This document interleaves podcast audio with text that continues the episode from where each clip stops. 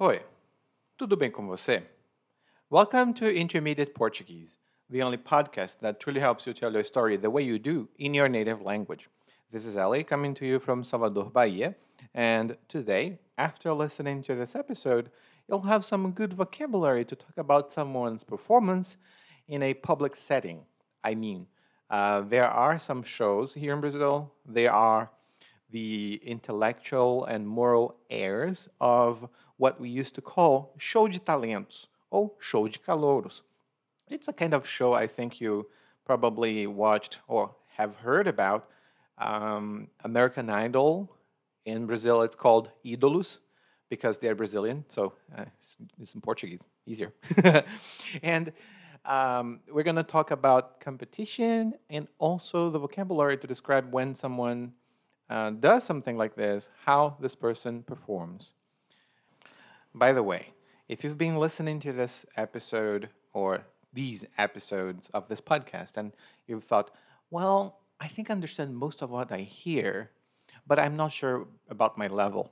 If you want to have a clear and complete assessment, as well as some pointers as to what you should study from now on and what you should focus from now on, uh, you can go to PortugueseWithEli.com forward slash assessment. It's PortugueseWithEli.com forward slash assessment. It's a 15 to 20 minute assessment that will assess you in each area of uh, your grammar and vocabulary comprehension. After I evaluate your assessment, sometimes it takes me up to two days to finish that you'll receive a detailed report on what you have uh, done right, what you have to improve, and how. Agora, vamos começar com o episódio 225. Show de calouros.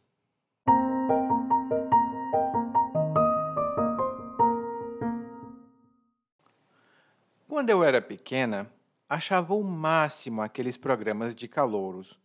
Chacrinha, Silvio Santos, eh, sonhava com os jurados levantando as plaquinhas com um 10 e o apresentador anunciando: Marlene Silva! Eu ia dar um show, se tivesse chance de pelo menos participar. Meus pais não me deixavam. Estávamos em plena ditadura e tínhamos mais com o que nos preocupar. Arrancar aplausos de um público não era uma dessas preocupações. Mas minha sorte mudou quando minha filha nasceu. Fiquei tão orgulhosa quando, ao dar os primeiros passos, ela já começou fazendo bonito, sapateava como ninguém.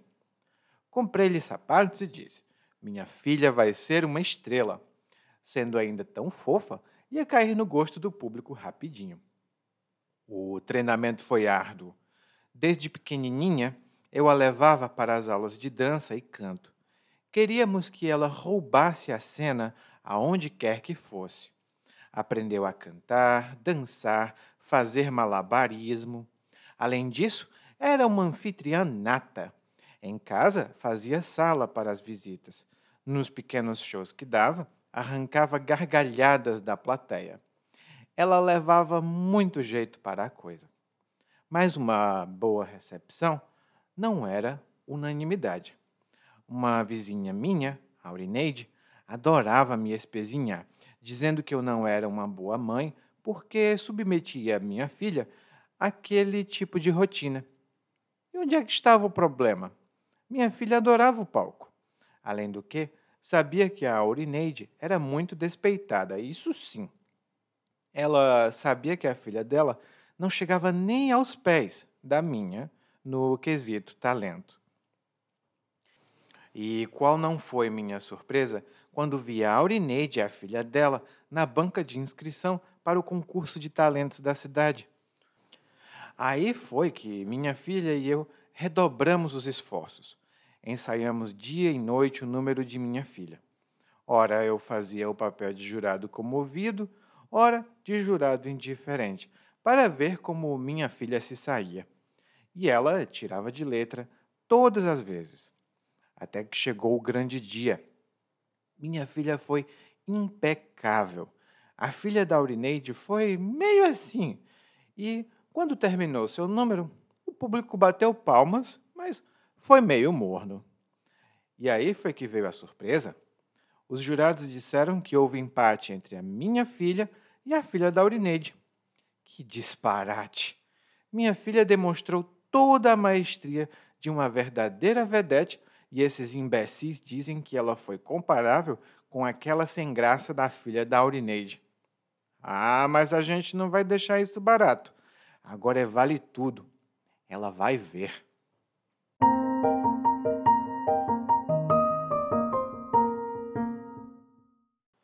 Bom, no nosso episódio de hoje, a narradora começa dizendo que gostava muito dos antigos programas de calouros.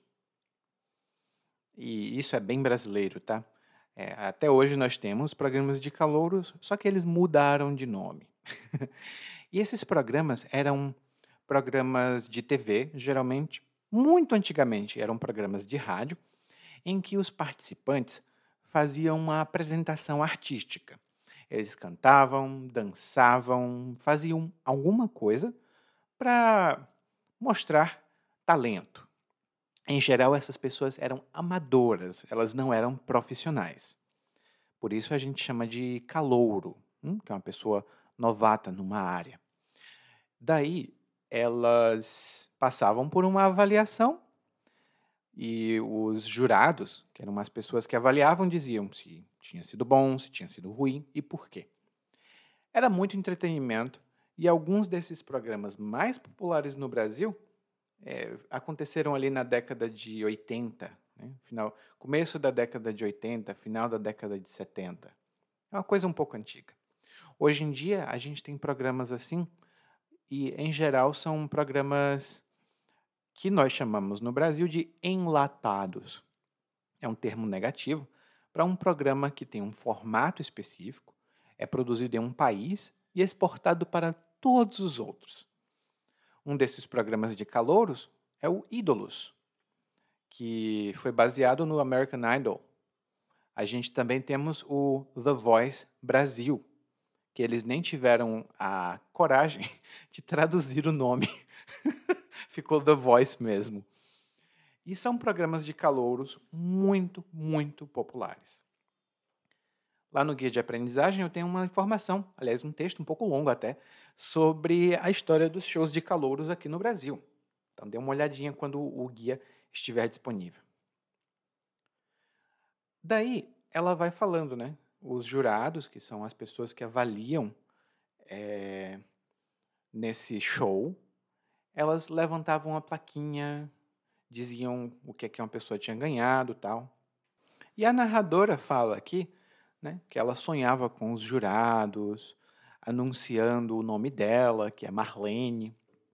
E ela disse aqui que ia dar um show. Ainda são palavras relacionadas, tá? O jurado é um membro de um grupo selecionado para avaliar as performances.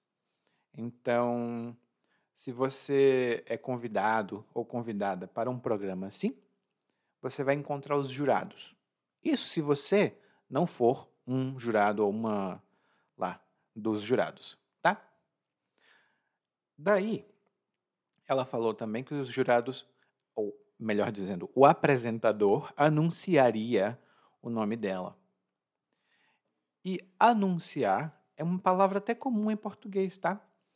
É quando alguém divulga alguma coisa para o público e você pode anunciar é, de forma escrita ou anunciar de forma oral.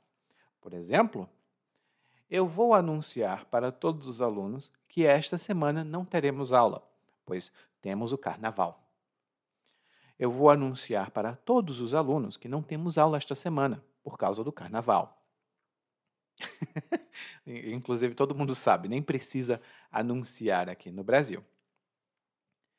E ela disse que, se tivesse a chance, ela daria um show e dar um show tem alguns significados que estão lá no guia de aprendizagem, mas aqui no monólogo está sendo descrito, ou melhor dizendo, está sendo usado para descrever uma performance muito boa. geralmente o público fica maluco, todo mundo fica, nossa, que legal. E um exemplo que eu posso dar é: ninguém conhecia aquele cantor. Ele chegou e começou a cantar e todo mundo vibrou com ele. Ele deu um show e ninguém esperava. No caso da Marlene, que é a nossa narradora, ela infelizmente não podia participar desses programas porque eles estavam em plena ditadura. A ditadura militar foi um período muito uh, cruel aqui no Brasil, entre 1964 e 1985, mais ou menos. A gente tem ali o finzinho da ditadura, então isso significa que a Marlene assistia a esses programas quando era ali na, no começo de 1980, talvez. Hum? E quando ela disse que estava em plena ditadura, a expressão em plena, ou em pleno, duas palavras, é utilizada para falar ou para enfatizar o período ou a situação. Um exemplo muito comum é: olha, eu, eu normalmente, isso é verdade, tá? Eu normalmente trabalho no domingo, mas os meus amigos não acham que isso é bom. Ah, eu, eu, concordo, às vezes não é bom. Mas eles me ligam, né? Aí me dizem assim: Ah, Eli, vamos, vamos para a praia? Eu digo: Hoje eu não posso, eu estou trabalhando. E aí eles me dizem: Poxa, você está trabalhando em pleno domingo? Você está trabalhando em pleno domingo? Então eles estão enfatizando, estão mostrando que, poxa, domingo, esse dia específico, é por quê, né? Lá no guia de aprendizagem eu tenho mais algumas uh, expressões, algumas, alguns exemplos sobre isso. Hum? Bom, como eles estavam em plena ditadura, e não faz muita diferença de significado dizer em plena ditadura ou na ditadura, tanto faz, só a ênfase que é diferente a família da Marlene realmente não se preocupava em arrancar aplausos do público. Provavelmente você já conhece a palavra arrancar, que é você extrair ou tirar com violência, como quando a gente arranca o dente. Não, eu não arranquei o dente, foi só uma demonstração. Mas quando a gente fala num contexto de performances, né, quando você arranca uma emoção ou uma reação, isso significa que você provoca uma reação forte e imediata. Por exemplo, o comediante fez um comentário bobo e arrancou risos do público. O comediante fez um comentário bobo e arrancou risos do público. Ai, gente, tem algumas coisas né, que ah, arrancam lágrimas, elas arrancam choro, né, as lágrimas das pessoas. É, o Titanic, ou Titanic, o filme antigo, é, eu sempre, quando eu assisto, eu choro. eu, eu digo, nossa, eles deviam ter ficado juntos. Então, aquele filme sempre arranca lágrimas de mim. Daí, a narradora diz que as coisas mudaram, especialmente quando a filha dela nasceu. A narradora aqui diz que a filha dela, quando começou a andar, já fez bonito. Ela sapateava como ninguém. Olha aí para uma criança mal começar a andar e já sapatear é um talento muito bom, né? tem muita agilidade. Daí, nós temos aqui duas expressões. A primeira delas é fazer bonito. E quando alguém faz alguma tarefa de maneira muito boa, geralmente impressionante, a gente diz que essa pessoa faz bonito. Por exemplo, como eu ia participar no The Voice Brasil, pratiquei canto todos os dias, porque queria fazer bonito. Ou seja, eu queria cantar muito bem, ter um excelente desempenho naquela performance e mostrar para as pessoas que eu tenho talento ou habilidade. A gente também tem um contrário. Se alguém faz bonito, também pode fazer feio. E lá no guia de aprendizagem eu tenho algumas notas sobre isso. A segunda palavra que a narradora utilizou aqui foi sapatear. E sapatear é dançar sapateado. É um, um, tipo de dança onde o dançarino ou a dançarina usa alguns sapatos especiais. Eles têm umas coisinhas no fundo do sapato que quando eles dançam, o sapato faz barulho. Ele vai. Claro que não com a boca, faz com o pé. E tem sapateadores e sapateadoras assim excelentes. É muito interessante, muito bonito de se ver quando uma pessoa sabe sapatear. A narradora comprou sapatos para a filha dela e disse: Minha filha vai ser uma estrela. E, como a filha dela era pequena, fofinha e muito talentosa, a narradora disse que a filha dela ia cair no gosto do público rapidinho. E aqui temos mais duas expressões para falar sobre talentos, shows de talentos e também sobre competições. A primeira delas é a estrela. E a estrela é um termo que a gente utiliza para falar de uma pessoa que se destaca em algum campo, geralmente de entretenimento. Nós temos as estrelas do rock, as estrelas do pop, as estrelas do sertanejo, por exemplo.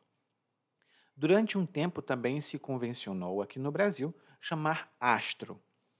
Uh, um homem pode ser um astro uma estrela, tanto faz.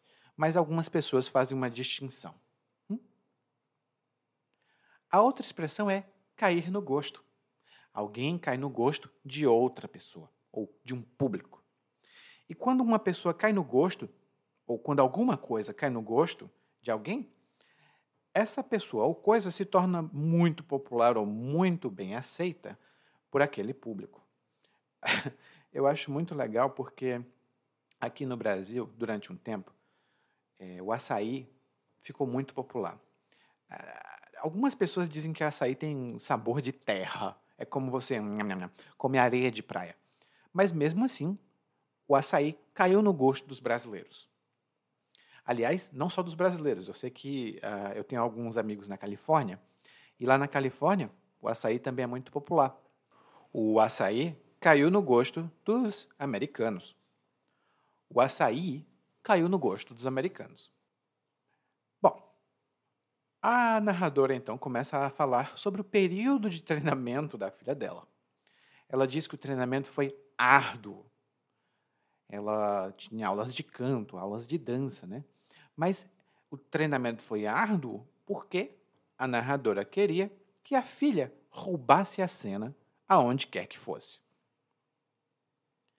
O treinamento foi árduo porque ela queria que a filha roubasse a cena. E aqui nós temos duas boas palavras. A primeira delas é árduo.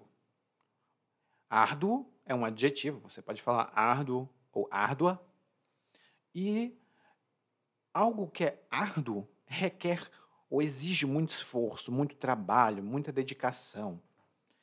E um exemplo que eu posso dar é o que você está fazendo. Aprender idiomas é um processo árduo. Não é fácil. É prazeroso, é muito divertido, mas é árduo. Hum? A pessoa tem que se dedicar muito para aprender idiomas, né? A outra expressão que ela utilizou foi roubar a cena. E quando algo ou alguém rouba a cena, essa pessoa chama mais atenção para si do que qualquer outra pessoa. Geralmente pessoas, mas a gente pode falar de coisas também. E um exemplo que eu posso dar é: durante a festa de casamento, uma das convidadas estava usando um vestido tão bonito que ela roubou a cena. Nem mesmo a noiva conseguiu chamar tanta atenção, porque o vestido da convidada era muito bonito. Ela roubou a cena. Inclusive, eu, eu acho que é uma gafe, né? Você vai para um casamento, a, a pessoa que vai se casar é que é para ter mais atenção, para roubar a cena. Mas acontece às vezes. A narradora ainda diz que a filha se tornou realmente uma entertainer, né? Porque a filha dela aprendeu a fazer malabarismo, ela era uma anfitriã nata, porque sabia fazer sala, né? arrancava gargalhadas da plateia e levava muito jeito para a coisa. Poxa, uma filha multitalento, é realmente é uma artista. Porque nós temos aqui a primeira coisa é fazer malabarismo, que literalmente é quando você manipula vários objetos no ar. Geralmente, isso é uma coisa que se faz no circo. O malabarista tem pinos na mão, ele joga esses pinos ou bolas para cima, e quando ele joga um, ele joga dois, ele pega um, ele joga dois, ele joga três, ele pega dois, ele joga um, e vai equilibrando e manipulando todas essas coisas ao mesmo tempo. No dia a dia, quando você faz malabarismo, você equilibra coisas. Um, durante um tempo na pandemia, muitas pessoas precisaram fazer malabarismo financeiro para manter as contas pagas. Muitas pessoas precisaram fazer malabarismo financeiro para manter as contas pagas. A outra coisa que a narradora falou é que a filha dela é uma anfitriã nata. E o anfitrião ou a anfitriã é uma pessoa que recebe e cuida de convidados na sua casa ou em algum evento. Se eu faço uma festa, né? Eu dou uma festa e convido você. Você é meu convidado ou convidada e eu sou o anfitrião, porque eu estou dando a festa. O anfitrião, geralmente, ou a anfitriã, é uma pessoa que é simpática, ela sabe como receber as pessoas, como fazer as pessoas se sentirem bem quando são convidadas. Até porque, quando a gente é convidado, a gente tem que ser educado, né? Não pode simplesmente chegar na casa da outra pessoa e dizer: Eu vou abrir a geladeira e vou comer tudo que tem. Não, não pode ser assim. Então, o anfitrião faz você se sentir bem, quase como que na sua casa. E aí, a narradora diz que a filha dela fazia sala para as visitas. ai, ai, ai. Eu tô rindo porque eu fazia muito isso também quando eu era criança. E quando você faz sala para alguém, geralmente são os convidados ou uma visita, né? Você faz sala para essas visitas. Isso significa que você entretém essas visitas. Você conversa com elas, você oferece água ou suco, você pergunta como elas estão. E geralmente você faz isso para dar uma atmosfera agradável à situação. Muitas vezes, e aqui é parte do meu exemplo, quando eu era criança, a minha mãe e meu pai trabalhavam em casa. E às vezes a minha tia ou outra pessoa chegava na minha casa de visita, mas não avisava. Então o que acontecia? Minha mãe estava toda suja, meu pai estava todo sujo e eles precisavam de tempo para se limpar. Então, eu fazia sala para as visitas. Eu perguntava: Oi, tia, como é que vai? Não, a mãe vem já, mas me conta, o que, é que a senhora tem feito? Como é que vão as coisas? Eu ia fazendo essas perguntinhas até os meus pais estarem prontos. Então, eu fazia sala para as visitas até os meus pais estarem prontos. E quando a narradora disse que a filha leva, ou ela levava, né, muito jeito para a coisa, essa é uma maneira informal que a gente usa para falar que alguém tem um talento ou facilidade para fazer alguma coisa. Por exemplo, a Jane foi esquiar pela primeira vez. Ela estava com muito medo, mas até que foi bem. Ela conseguiu esquiar, não caiu nenhuma vez. Hum, ela leva jeito para coisa. Ela leva jeito para coisa. E outro exemplo que eu dou é que eu pessoalmente não gosto de cuidar de bebês, porque eu acho os bebês muito frágeis. Mas eu ajudei a minha tia, uma prima, com os bebês delas. Né? Eu conseguia segurar e os bebês gostavam de mim. Eu ficava, meu Deus, eu não levo jeito para ser pai. E todo mundo dizia, não, você leva sim, você leva muito jeito para ser pai. Não acredito.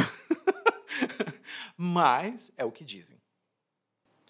E a narradora continua falando, mas aparentemente tem um problema no horizonte, porque tinha uma vizinha, a Aurineide, que não gostava muito da narradora. Na verdade, ela espezinhava a narradora porque dizia que a narradora era uma mãe ruim. Ela não era uma mãe boa. E por quê? Porque ela submetia a própria filha a esse tipo de treinamento ou rotina. E aqui nós temos duas boas palavras. A primeira delas é espezinhar, que é uma palavra mais informal. Eu não vejo muito essa palavra na escrita, mas eu escuto às vezes de alguns vizinhos que falam, especialmente as pessoas mais velhas. As pessoas mais jovens aqui no Brasil, infelizmente, ah, especialmente aquelas que usam muito a internet, não têm um vocabulário tão variado. Isso é uma coisa que você vai perceber. Mas é, para as pessoas mais velhas, e aqui eu digo 35, 40 anos, já é considerado mais velho em vocabulário, essas pessoas conhecem a palavra espezinhar. Ou já ouviram falar.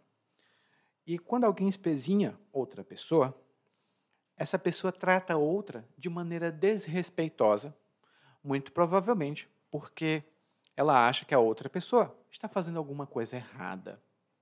É uma maneira de humilhar, hum, de desprezar. E você pode espezinhar uma pessoa por algum motivo. Por exemplo, eu não gosto de jogar com o João porque ele é um mau perdedor e um mau vencedor. Quando ele perde, ele me xinga, ele fala palavrões comigo. E quando ele ganha, ele me espezinha. Ele fala coisas feias, ele me humilha, dizendo que eu não sei jogar. Por isso eu prefiro jogar sozinho ou jogar com outra pessoa mas não com o João, porque quando ele ganha, ele me espezinha, porque acha que é um melhor jogador do que eu.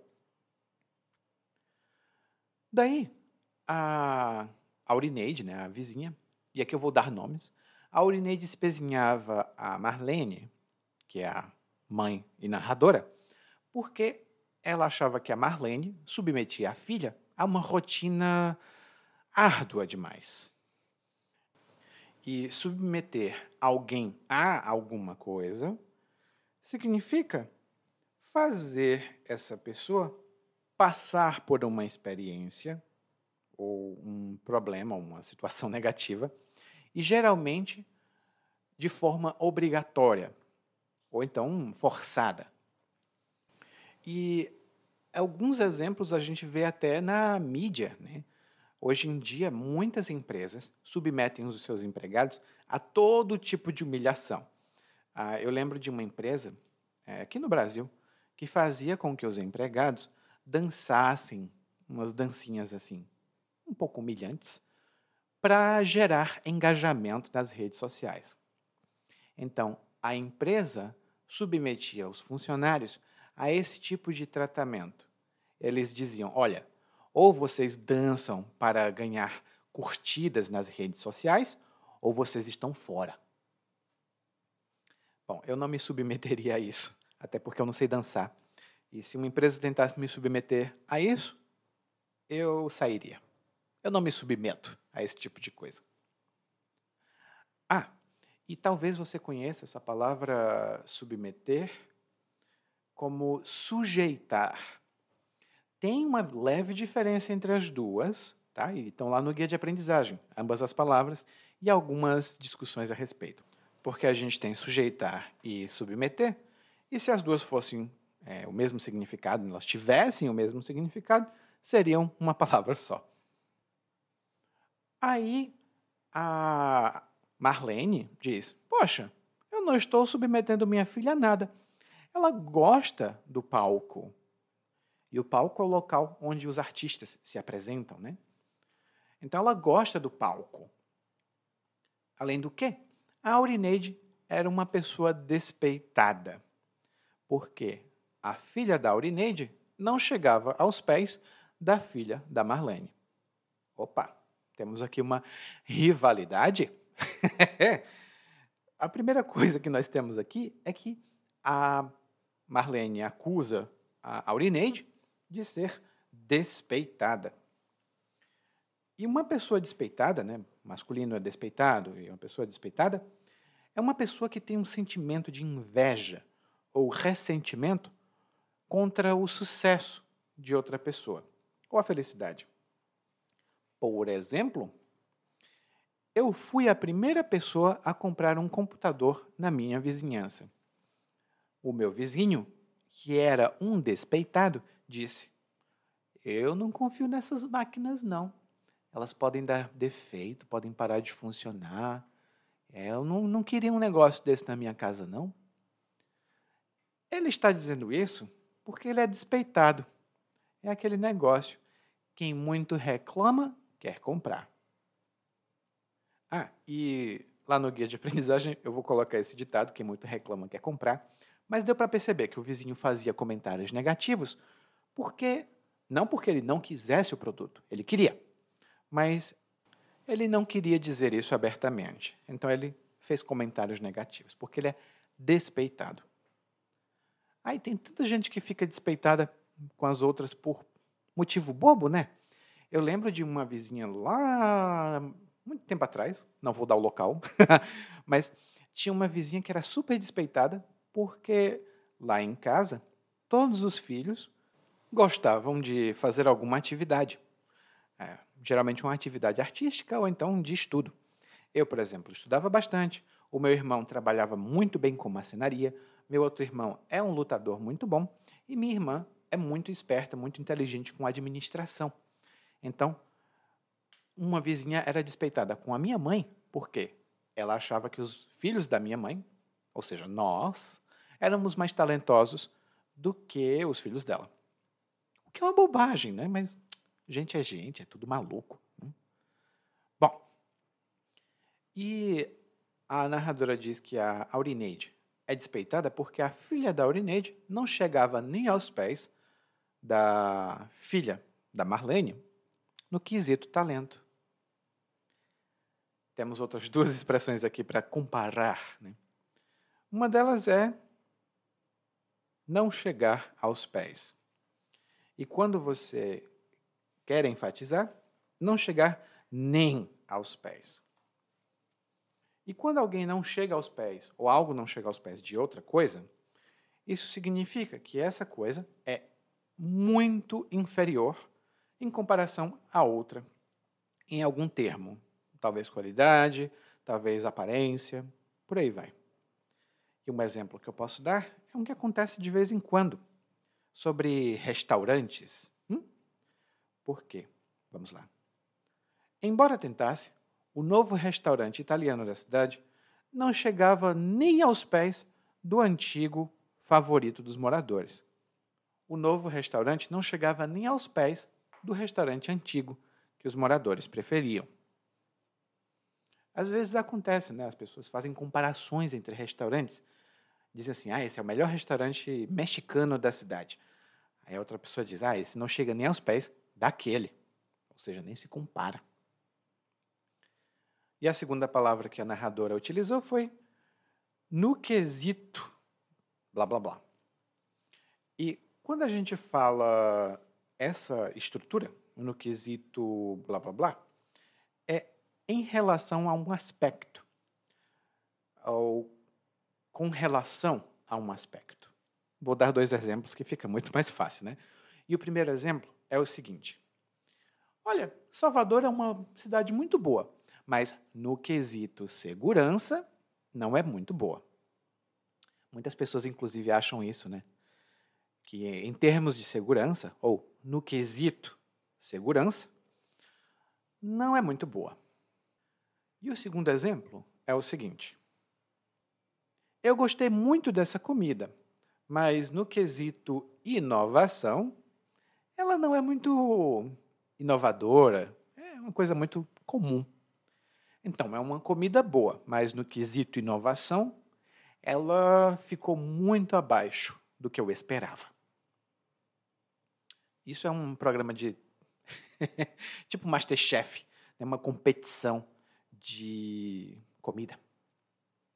Aí eu tô com fome, por isso que eu tô falando tanto de comida. Bom, como a gente disse antes, quem muito reclama quer comprar. Então, a Aurineide fez muito comentário negativo, mas ela acabou inscrevendo a filha dela no concurso de talentos da cidade. E a Marlene, a narradora, utilizou uma estrutura muito boa para isso.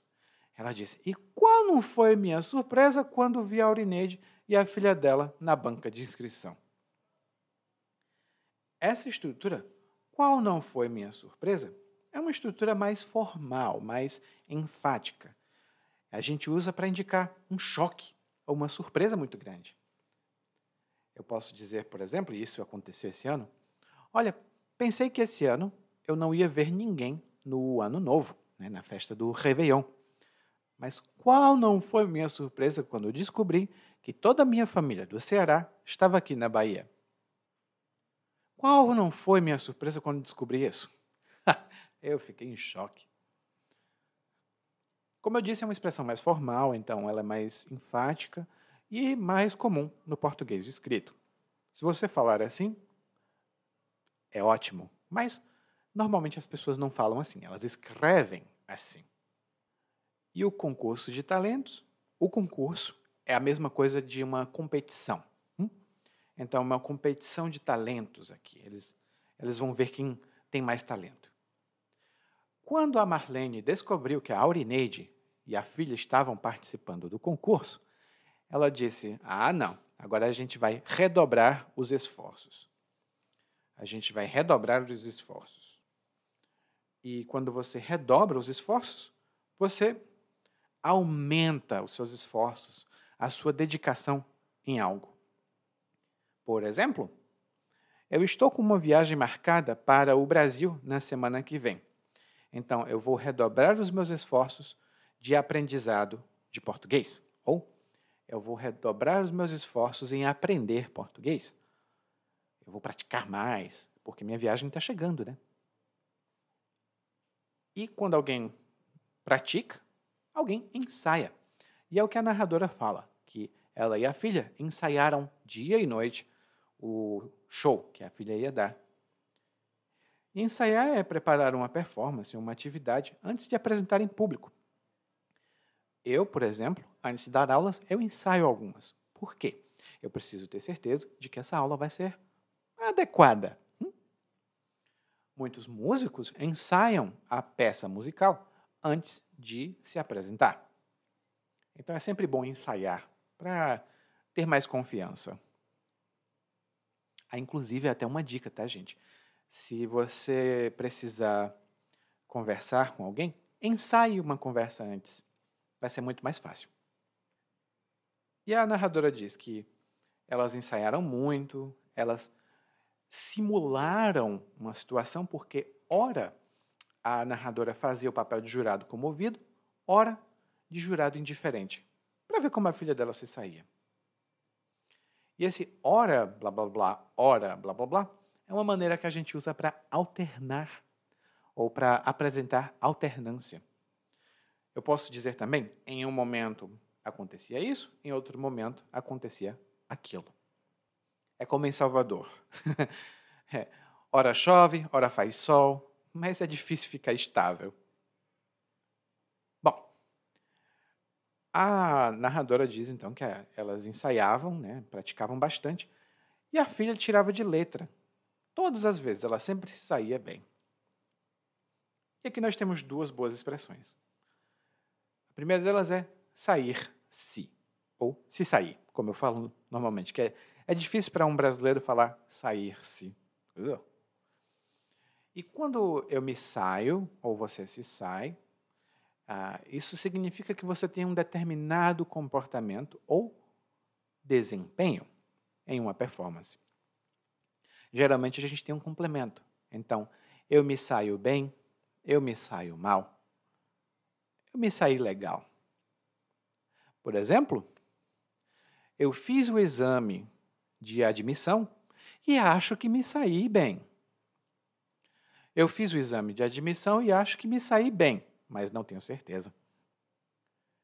E tirar de letra, que é a outra expressão que a narradora utilizou, significa ter um excelente desempenho ou lidar com alguma coisa com muita facilidade.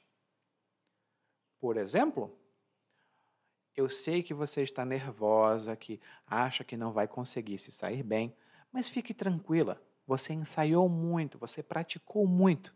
Você vai tirar essa de letra. Você vai tirar essa de letra, vai se sair muito bem. E aí, chegou o dia da competição. A filha da, da Marlene foi impecável. Ou seja, ela foi perfeita. Ela foi completamente sem falhas, sem problemas. Ela foi impecável. Já a filha da Aurinede foi meio assim, como ela falou. A recepção foi meio morna, né? o público bateu palma, mas foi meio morno.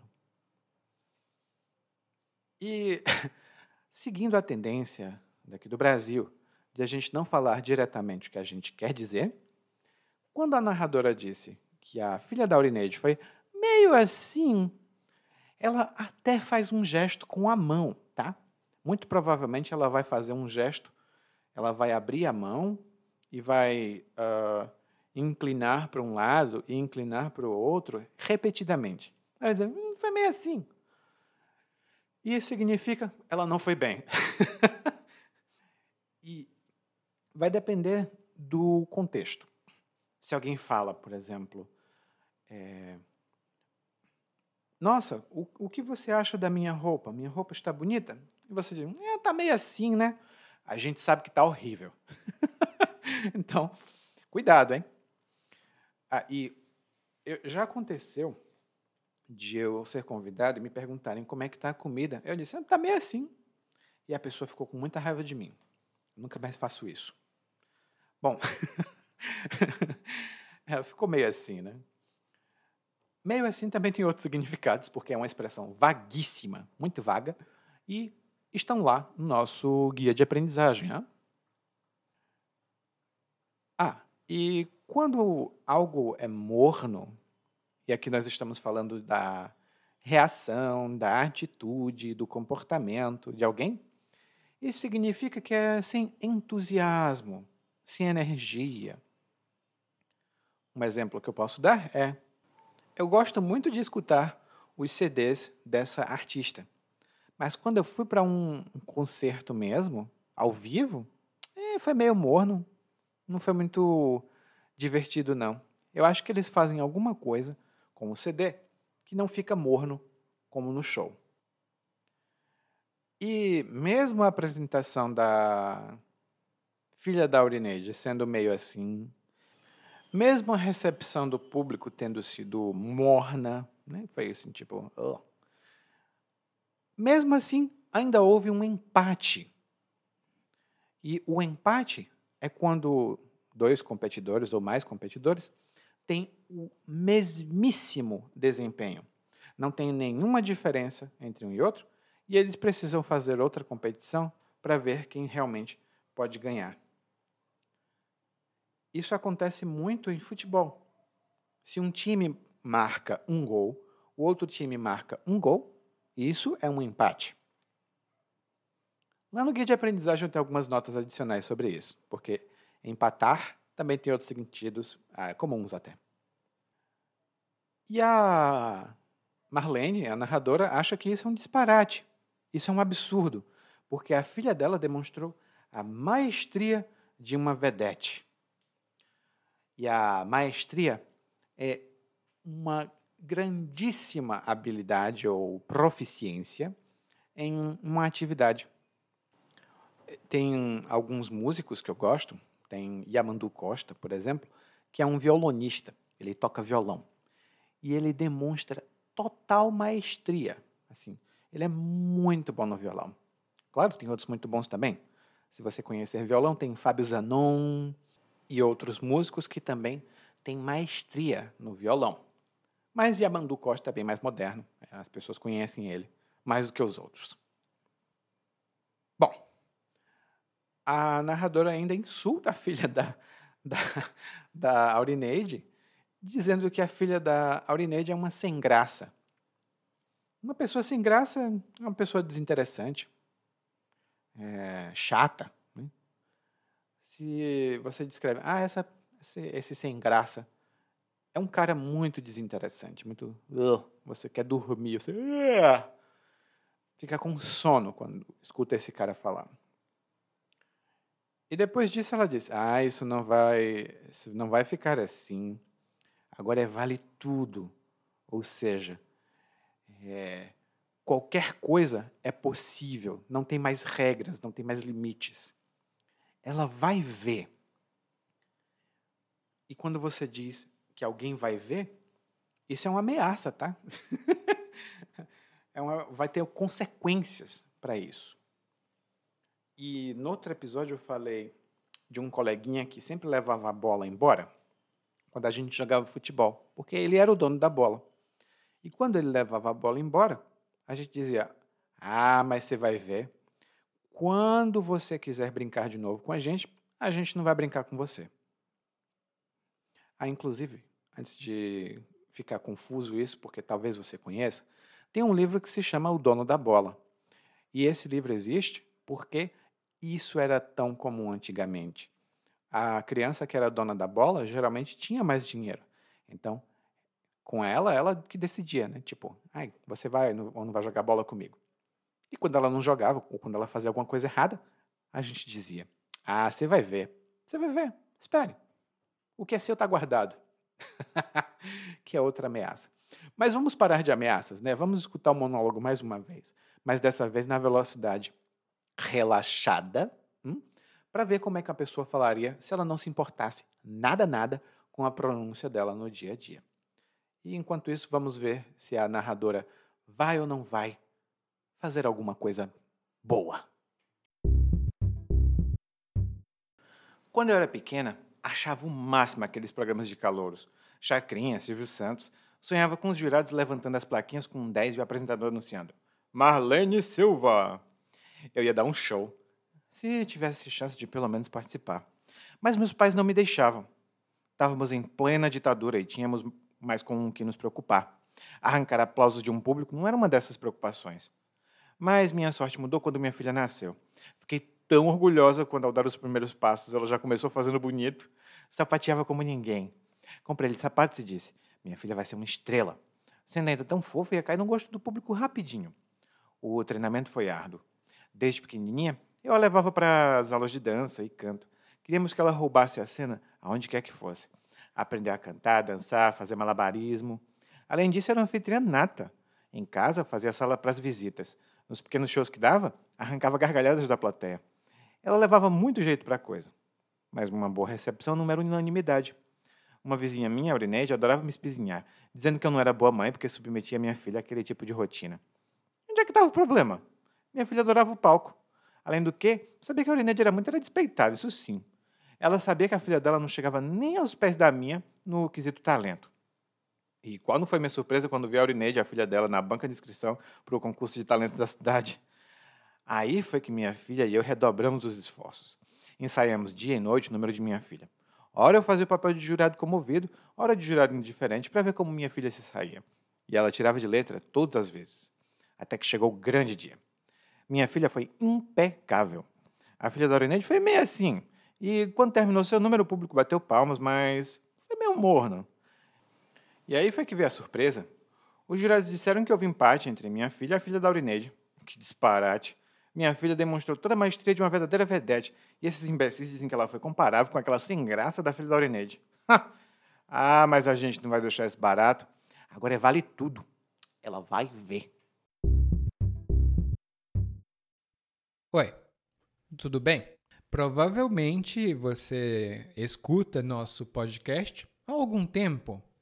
Bom, se não for o caso, eu me apresento para você.